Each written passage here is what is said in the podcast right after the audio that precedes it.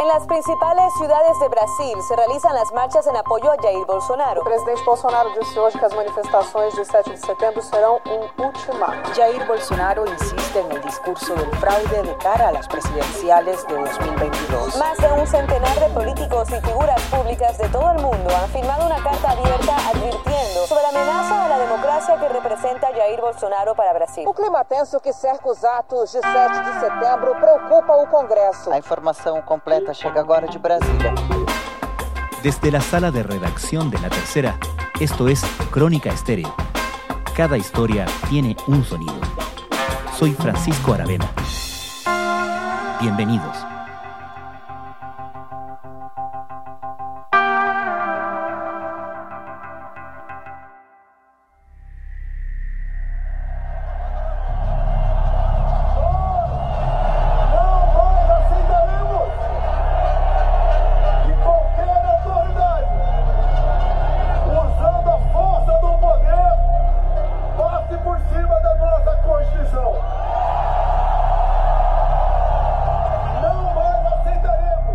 Llamó a una demostración de fuerza y lo logró. El martes pasado, multitudinarias manifestaciones en Brasilia y Sao Paulo le dieron al presidente de Brasil, Jair Bolsonaro, el baño de masas que había pedido y en medio del cual elevó el tono de su enfrentamiento con la Corte Suprema de su país.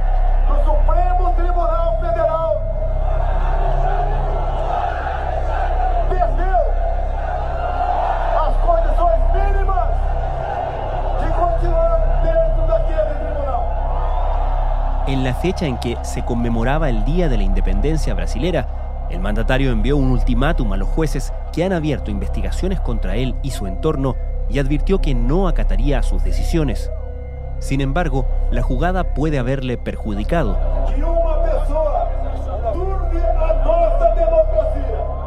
El tono de sus palabras cruzó para algunos actores políticos relevantes el límite de lo tolerable y ahora las presiones por un impeachment parecen más viables que la semana pasada. Não podemos admitir que uma pessoa coloque em risco a nossa liberdade. Cómo termine la historia es desde luego un misterio, considerando que los comicios donde él aspira a ser reelegido son recién el próximo año. Lo que sí podemos saber con anticipación es el libreto de Bolsonaro, aquel escrito por el hombre que salió en enero de la Casa Blanca alegando un fraude. ¿Qué llevó a Bolsonaro a convocar a las manifestaciones del martes?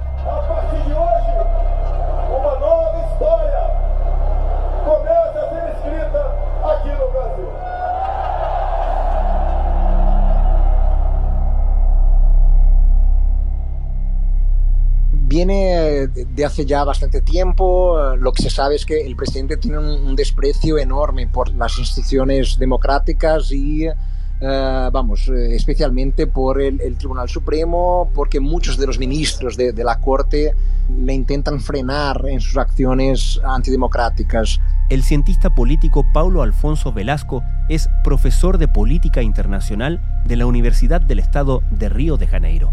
Y muy especialmente el ministro Alejandro de Moraes pues lo está investigando directamente por eh, la diseminación de noticias falsas, de fake news. El Superior Tribunal Federal ordenó el miércoles investigar al presidente de Brasil por los crímenes de calumnia e incitación al crimen, debido a sus cuestionamientos sin pruebas del sistema de votación electrónica.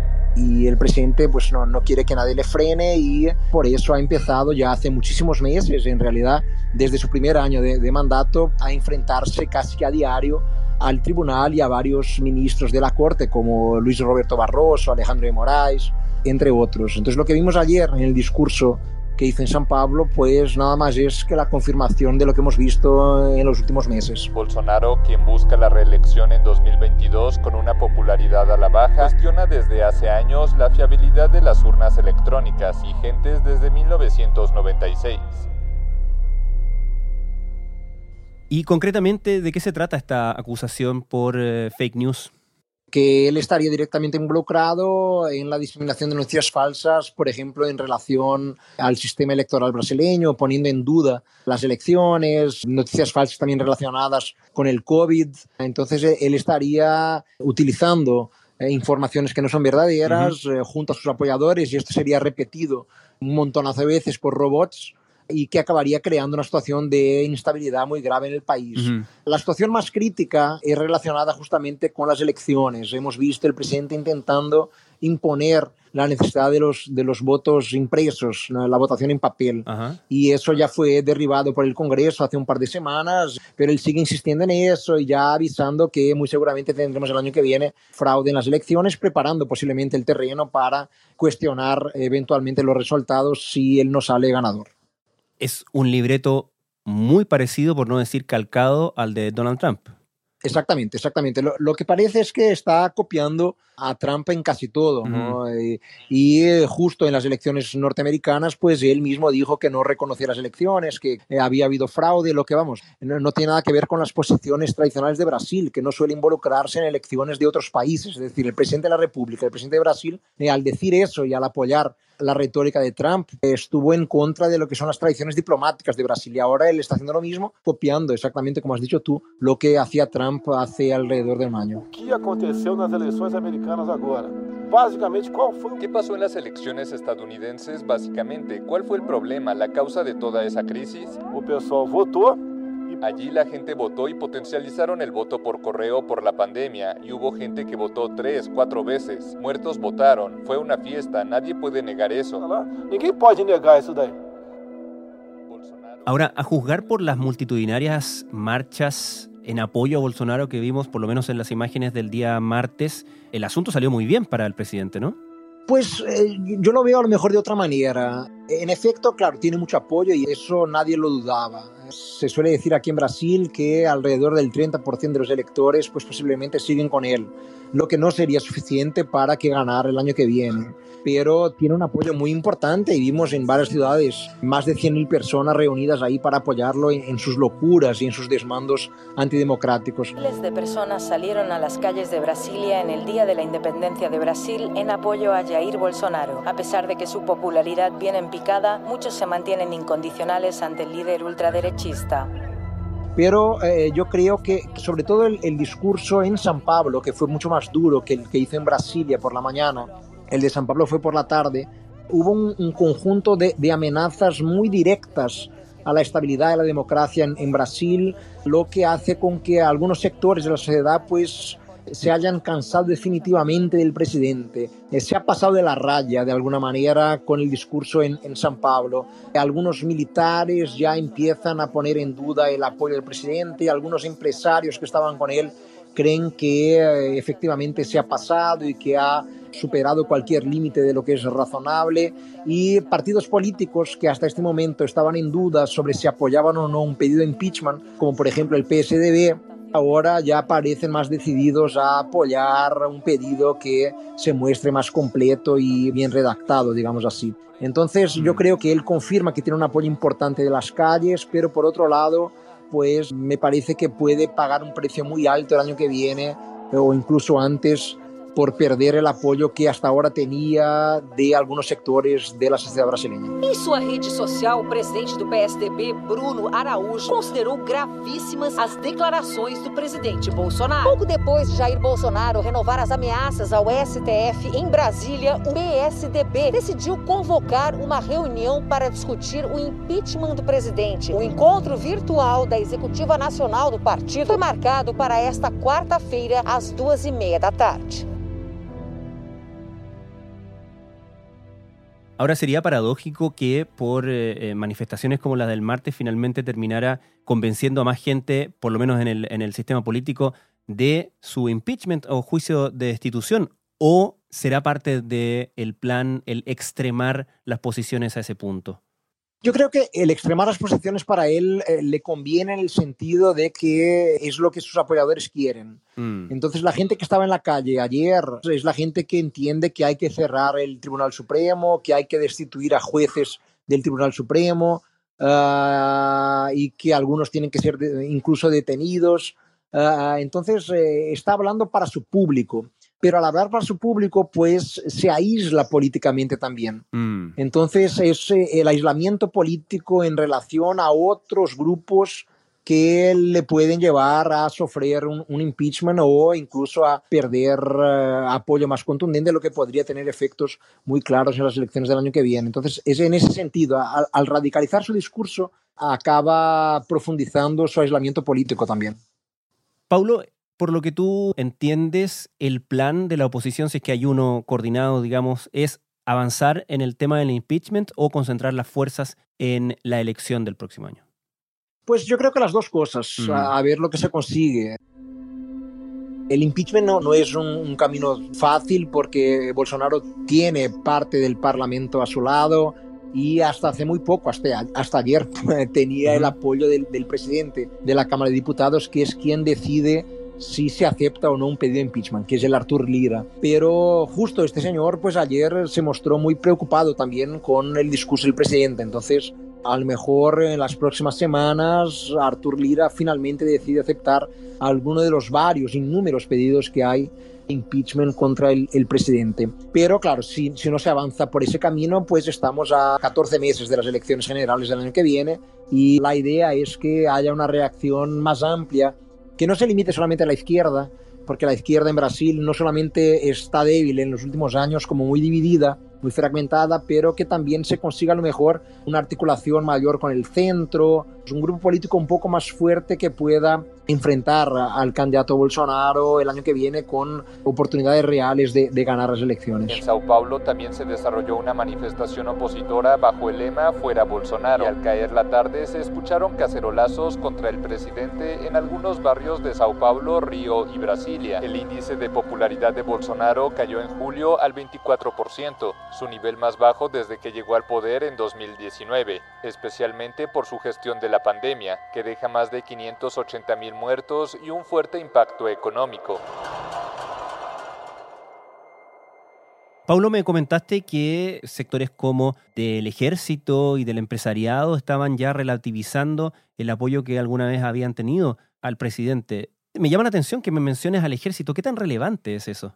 Bueno, porque eh, lo que se sabe es que, es que en gran medida el poder de, del gobierno Bolsonaro se relacione con el apoyo que ha tenido, por lo menos hasta ahora, entre los militares. Hay que recordar que el presidente él mismo es un militar de carrera que se jubiló como capitán y tiene muchísimos ministros, incluso en posiciones importantes que son generales, ya eh, jubilados, pero son generales. Es decir, eh, esto supone que es una parte muy importante de su apoyo. Y si ahora eh, algunos sectores del ejército empiezan a poner en duda hasta qué punto es conveniente seguir al lado del presidente, pues esto puede efectivamente suponer un precio muy alto para Bolsonaro y seguramente va a debilitar de manera importante a, a su gobierno. Es decir, lo, los militares, claro, no te voy a decir que son tan importantes para el gobierno como son en Venezuela para Maduro, claro. pero seguramente tienen una participación muy significativa y si incluso ellos empiezan a a reconocer que el presidente se está pasando, pues eso puede significar que posiblemente se van a empezar a alejar de sus posiciones más radicales, lo que sería un impacto muy duro sobre el gobierno. Paulo, actualicemos un poco en qué va esa vía institucional, por así decirlo, del de super pedido de impeachment del cual habíamos hablado la vez anterior en el podcast. ¿Cuánto ha avanzado en eso? Pues muy poco en realidad. Siempre se para todo en la falta de disposición de Artur Lira de darle seguimiento al, al super pedido. Es decir, era un pedido más representativo porque eran más sectores, incluso del centro y del centro de derecha, que apoyaban el impeachment y te doy un ejemplo, por ejemplo, el, movimiento Brasil Libre, que fue uno de los movimientos principales contra Dilma Rousseff y que eh, coordinó muchas acciones, sobre todo en las calles de San Pablo, que acabaron llevando al, impeachment de Dilma, pues es uno de los grupos que apoyó el super pedido de impeachment contra Bolsonaro. Solo para demostrar que es un, es un pedido muy amplio, muy representativo y que no se limita solamente a la izquierda brasileña. Pero no se avanzó casi nada en estos meses, justamente porque Artur Lira entiende que no es el momento de crear un, una instabilidad política en el país que hay otras situaciones más graves, más urgentes, como el COVID, como la inflación que está creciendo, como el paro que está aumentando. Todo esto es mucho más urgente que eh, avanzar con un proceso político contra el presidente, porque eso crearía más dificultades y más instabilidad en el país. A Câmara dos Deputados está aberta a conversas e negociações para serenarmos, para que todos possamos nos voltar ao Brasil real, que sofre com o preço do gás, por exemplo. A Câmara dos Deputados apresenta-se hoje como motor de pacificação. Na discórdia, todos perdem, mas o Brasil a nossa história, tem ainda mais o que perder. Nosso país foi construído com união e solidariedade. ¿Existen nuevas sondeos de opinión, nuevas encuestas?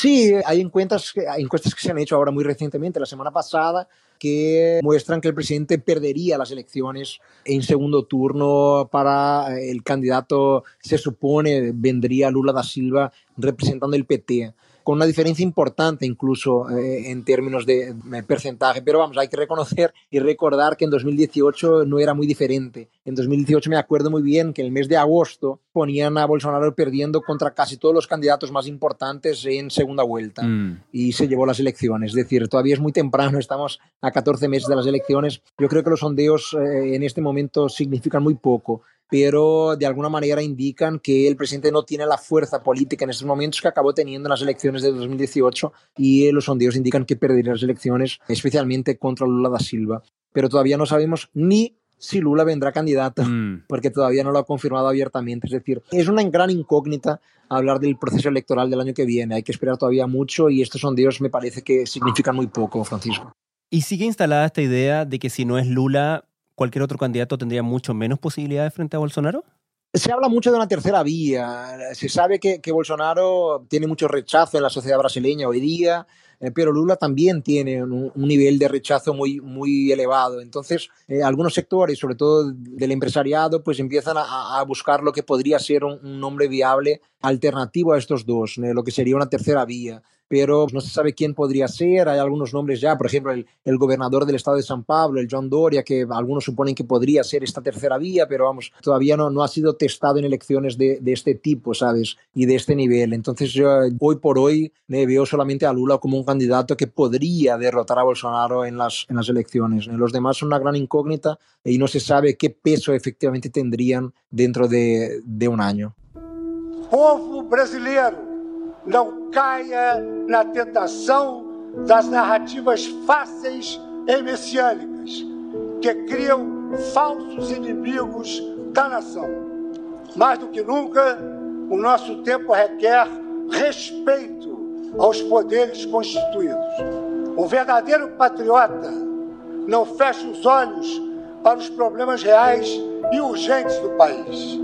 Pelo contrário, procura enfrentá-los tal como um cansável artesão, tecendo consensos mínimos entre os grupos que naturalmente pensam diferentes. Este Supremo Tribunal Federal jamais aceitará ameaças à sua independência, nem intimidações ao exercício regular de suas funções. El presidente del eh, Supremo Tribunal Federal de Brasil reaccionó muy duramente contra el discurso, los discursos de Bolsonaro del día martes. ¿Ha habido otras reacciones significativas, aparte de las que me mencionaste del entorno político? La reacción principal ha sido de, de, Fuchs, justamente el presidente de la Corte Suprema. Otros ministros se han manifestado, pero no de manera tan clara, porque, vamos, entienden que quien tiene que, que responder por ellos en conjunto es el presidente de la Corte. Hemos visto a otros nombres como Artur Lira, Rodrigo Pacheco, que es el presidente del Senado, Artur Lira, el presidente de la Cámara, he hablado de él hace poco, pues también eh, entendiendo que veían con alguna preocupación eh, el discurso del presidente y, y, la retórica antidemocrática que asumió, especialmente condenando la, la Corte. Y hay que recordar, por ejemplo, que dijo que no, no va a cumplir ninguna decisión que venga del eh, Alejandro de Moraes, que es uno de los ministros de la Corte Suprema. Es decir, es una señal muy grave de que tiene un desprecio enorme y absoluto por un ministro de la Corte Suprema del país y que no va, simplemente no va a cumplir, es decir, se, se pone por encima de la ley.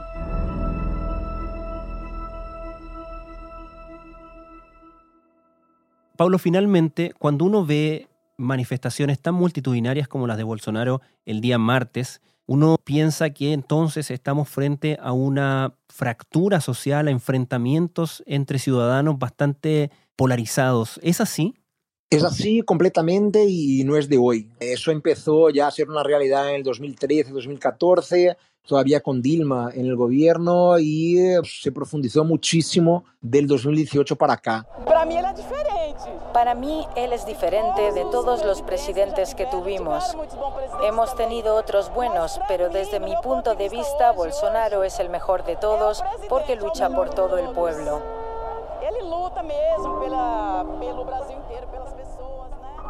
Entonces lo que vimos el martes es una señal muy clara de que la sociedad brasileña está muy dividida, muy polarizada y muy radicalizada para los dos lados, porque la derecha se radicaliza, pero la mm. izquierda también se radicaliza por otro lado, lo que puede perjudicarle incluso en las elecciones del año que viene, porque hay sectores que no quieren radicales, ni a la izquierda ni a la derecha. Entonces la división es muy aguda, muy grave, muy sensible y hay una radicalización en los últimos meses en el discurso de la derecha y de la izquierda, lo que es pésimo para la democracia brasileña. Y en ese sentido, justamente, eh, algunos sueñan con la posibilidad de que aparezca un nombre de de coalición, un nombre mm, que represente una vía alternativa y que pueda eh, coordinar esfuerzos más amplios en la sociedad, pero a esta altura yo no, no, consigo reconocer a nadie que podría ejercer ese, ese papel, pero la idea de polarización está completamente correcta. Bolsonaro debería ser destituido, tendría que irse, pero como él no quiere hacerlo, por eso estamos aquí, para hacer una revolución. Paulo Alfonso Velasco, muchas gracias. Siempre encantado de hablar con ustedes. Hasta la próxima. Cuídense mucho. para deshacernos de Bolsonaro y formar un gobierno de clase trabajadora sin empresarios.